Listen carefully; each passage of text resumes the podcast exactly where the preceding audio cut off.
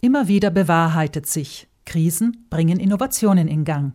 Im Südtiroler Gesundheitswesen und nicht nur hier hat die aktuelle Pandemie die Digitalisierung vorangebracht.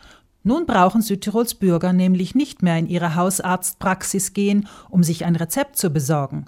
Denn der Hausarzt kann seinen Patienten sich wiederholende Rezepte oder eine fachärztliche Verschreibung auf dreierlei Art digital zur Verfügung stellen. Ein Anruf bei ihm genügt. Der Direktor der Abteilung Leistungen und Territorium des Südtiroler Sanitätsbetriebs, Martin Matscher, erklärt die innovativste Form dieser drei Methoden. Eine jetzt neue Möglichkeit ist auch die Verschreibung aus der elektronischen Patientenakte abzurufen. Also der Arzt braucht eigentlich nur eine normale digitale dematerialisierte Verschreibung machen und dann kurze Zeit später wird der Bürger dann diese digitale Verschreibung bereits in seiner elektronischen Patientenakte finden. Ich kann dann als Patient mein Rezept anklicken, es ausdrucken und damit in die Apotheke gehen. Bevor dies möglich ist, muss ich allerdings erst mein Einverständnis für die Anlegung dieser Gesundheitsakte geben. Denn damit erteile ich dem Sanitätsbetrieb die Erlaubnis, hier künftig meine Befunde, Rezepte und Krankengeschichte zu hinterlegen.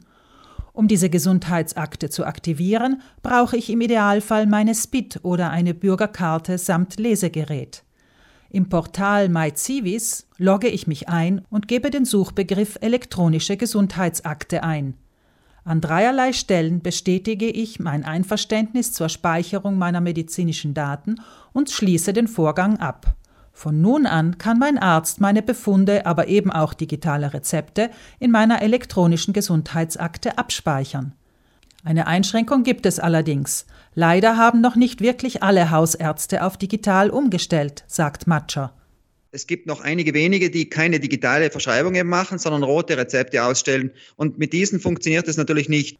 Doch zurück zur elektronischen Gesundheitsakte und ihren weiteren Vorteilen. Seit Ende 2018 steht sie offiziell bereit. Wer sie aktiviert hat, profitiert künftig von einer insgesamt höheren gesundheitlichen Sicherheit. Etwa kann sich eine neue Ärztin schneller ein kompletteres Bild der Vorerkrankungen dieses Patienten machen. Als Inhaber seiner Daten kann der Patient gegebenenfalls auch verlangen, dass gewisse Befunde, die er aus persönlichen Gründen für sich behalten will, in seiner Gesundheitsakte gesperrt werden. Heute, in Zeiten des Virus SARS-CoV-2, kann jeder diese Gesundheitsakte aber erstmal ganz konkret für digitale Rezepte nutzen – es gibt noch zwei weitere bequeme Wege, wie Hausärzte ihren Patienten die Nutzung digitaler Rezepte erleichtern, erklärt Matscher. Diese können Sie den Bürgern dann per E-Mail oder auch nur die Rezeptnummer mit WhatsApp äh, zuschicken, damit der Bürger, ohne dass er dann zum Arzt gehen muss, das Rezept dann bei der Apotheke einlösen kann.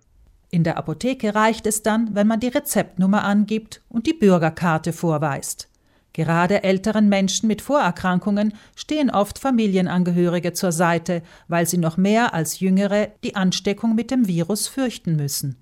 Da ist es hilfreich, wenn diese Angehörigen die Bequemlichkeit der digitalen Rezepte zugunsten der älteren Menschen nutzen können.